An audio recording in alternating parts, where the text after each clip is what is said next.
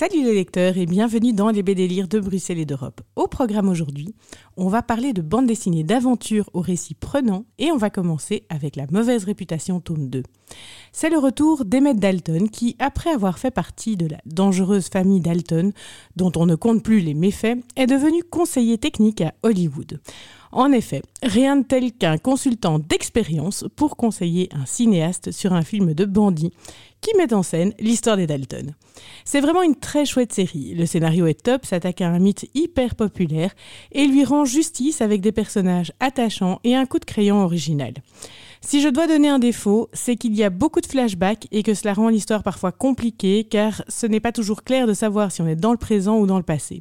Mais pour le reste, foncez chez votre libraire préféré pour découvrir La mauvaise réputation tome 2, la véritable histoire d'Emmett Dalton, d'Oznam et Bazin aux éditions Glénat. Ensuite, c'est le grand retour de Largo Winch qui clôture son aventure autour de la conquête spatiale. Dans ce nouveau tome, ce pauvre Largo est dans une navette en train de faire un retour sous forme de crash dans l'atmosphère. Le milliardaire le plus sexy de la bande dessinée survivra-t-il? C'est ce que vous découvrirez dans cet album.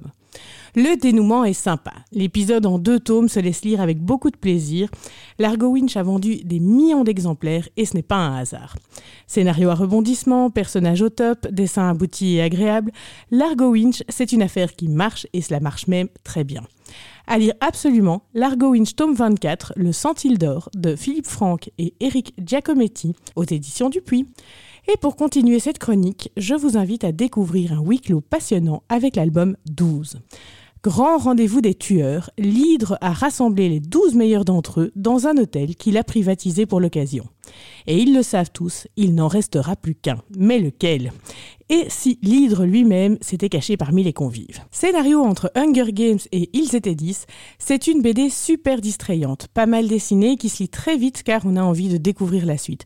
Le scénario est très prenant, le dessin réaliste porte bien cette narration, donc un chouette album à découvrir, 12 de Anna Boivin et Georges aux éditions Delcourt. Et pour terminer, on va avoir une aventure qui relève de la science-fiction au cœur de la Terre.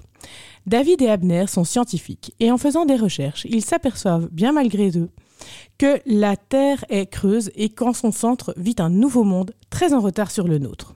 À la fois passionnant et effrayant, cette reprise du roman d'Edgar Rice Burroughs en bande dessinée se laisse lire avec beaucoup de plaisir. Le scénario est prenant, le dessin est réussi, un très bon cocktail pour une bonne BD d'aventure à découvrir.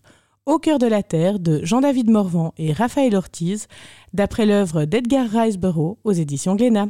Et voilà, c'est tout pour aujourd'hui. Si cette chronique vous a plu, n'hésitez pas à découvrir les précédentes sur blog.delcamp.net pour des albums plus anciens ou euh, romans d'Edgar Rice Burroughs en édition originale, par exemple. www.delcamp.net, la marketplace des collectionneurs, est à votre disposition. À la semaine prochaine pour de nouveaux BD